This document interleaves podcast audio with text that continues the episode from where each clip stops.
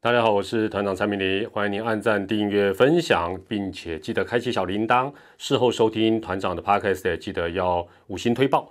那今天呢，要跟大家谈的这是直棒的话题啊。今天要谈的是非保留名单当中的珍珠，立刻要寻找珍珠了啊！非保留名单当中的珍珠。好，话说呢，十一月三十号，今天呢，中华职棒各队哦交出了这个非契约保留名单啦。啊，非契约保留名单，那当然这跟释出名单哦，就说球队就是不是真的不要他了，其实还是有一些差别。但是如果这个非契约保留名单跟统一队的这个啊这个所谓的六十人保护名单来做一个比较的话呢，这些球员多半啊就说不续约，需要另谋出路的。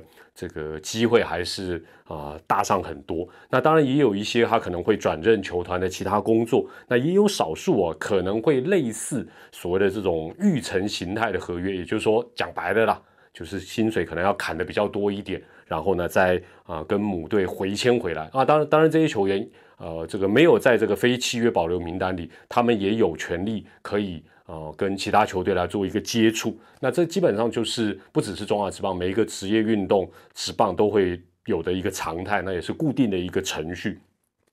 虽然不是百分之百，但是呢，这一些暂时不续约的球员当中呢，呃，团长直接用二分法残酷的角度来看呢，基本上野手哦，野手要续留或转队的几率呢，基本上应该会比投手要低比较多。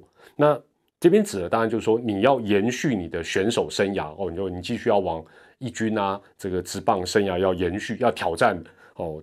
这边指的是这个部分。那野手的几率理论上应该是比投手要来的少哈。那因为呢，放眼各队啊，基本上野手的这个竞争，事实上位置都卡得蛮死的。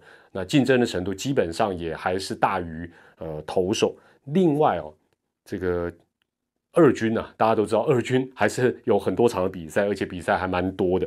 那能够吃一定局数的投手啊，那基本上他都还是二军的一个必需品，或者也可以讲说是一种消耗品哦，所以就说在这个部分来讲呢，啊，今天一方面时间也有限，所以呢，呃，在这一集节目里就针对投手的部分来找珍珠。哦，都不是说野手一定没机会哦。哦，野手先跟您呃抱歉一下哦，这不是代表 你们绝对不可能转队或者是寻求第二春，只是今天时间有限，我们就先从投手里面来找这个珍珠了。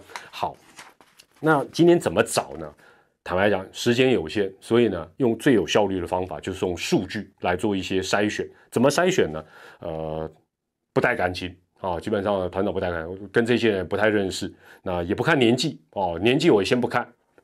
也不看什么薪资高低，就只看他们二军的成绩，一军的也不看哦，这样比较单纯啊，比较快速的做一个筛选的一个动作。那只看二军的三个数据，第一个，二军的投球局数，也就是说投球局数没有到达一定的局数以上，那代表他今年要么是受伤。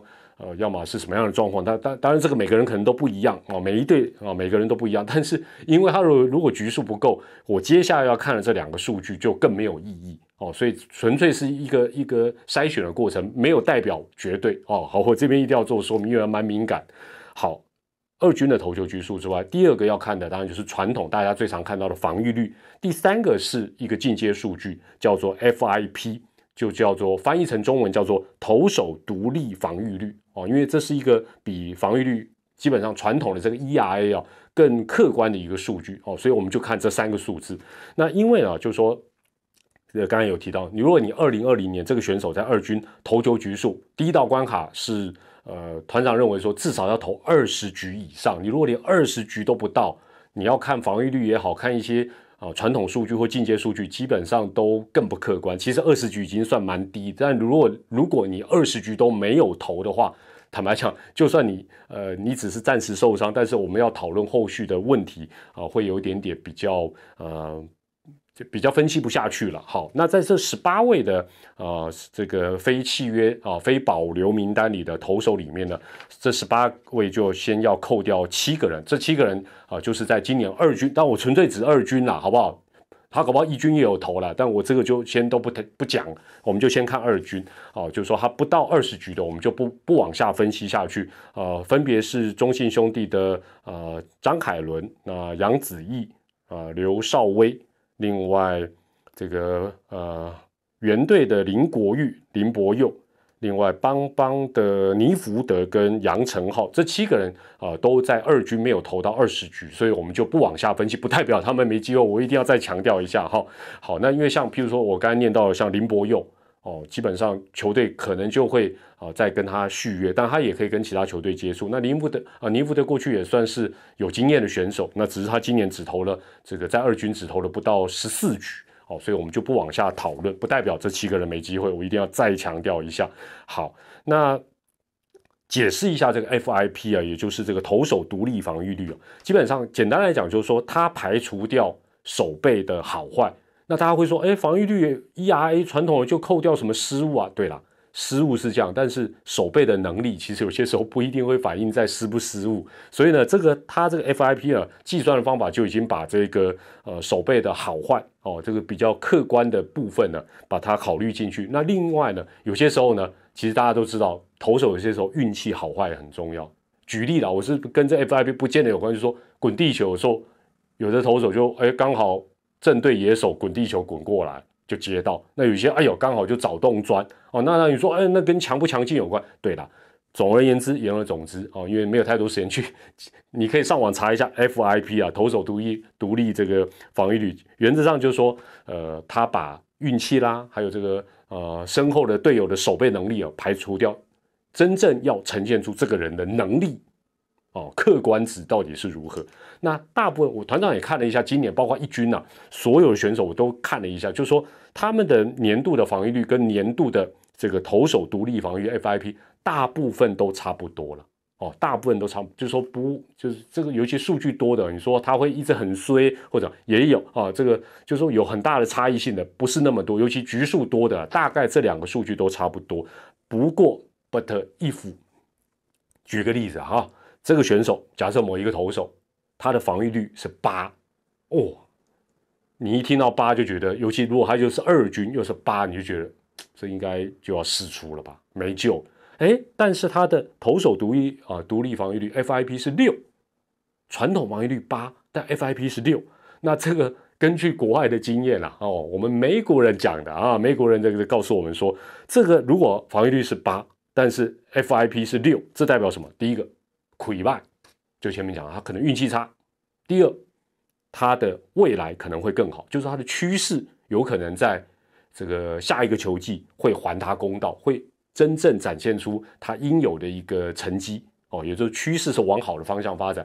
但是如果反过来的话，哎，你看到一个投手防御率是六，但是呢，他的投手独立防御率是八，哦，那就代表这两五五百五波比啊，运气不错，但他真正的实力。可能不是六，可能他的防御率应该是八的实力才对。但是这是美国人告诉我们的，给给给大给大家触笔者参考一下啦。好，那我们再用这个部分哦，做第二道。刚才是二十局啊，不到二十局的，我们就先不讨论。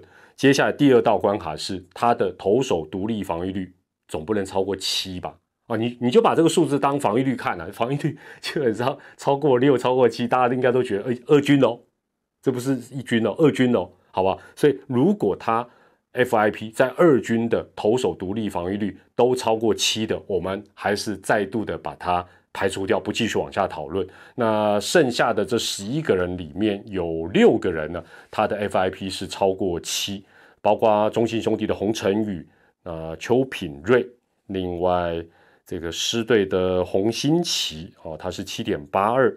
那邦邦的黄义志七点五四也超过七，然后是陈明轩七点五八，那陈冠杰是八点五九，也就是说他们的本身当然防御率也高了，但是他们的 FIP 也不低了哦，那也超过了七，所以十一再减六的话呢，就只剩下五个人了。哎，不错，用这个方法呢找到五颗珍珠，跟大家报告一下啊，分别是桃园队的林华庆、林义祥。